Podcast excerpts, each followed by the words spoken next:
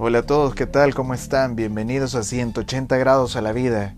Vamos a compartir con ustedes una reflexión gracias a nuestros amigos de píldorasdefe.net. Dice así, aparta ya esa tristeza, porque aún no logras lo que quieres. Tú eres una bendición para muchos. No olvides que Dios te hizo capaz y que todo lo puedes en Cristo que te fortalece. Y en el momento acertado, Dios te llenará de un triunfo glorioso Ánimo, solo tienes que creer. Tengan un buen día. Gracias por escucharnos.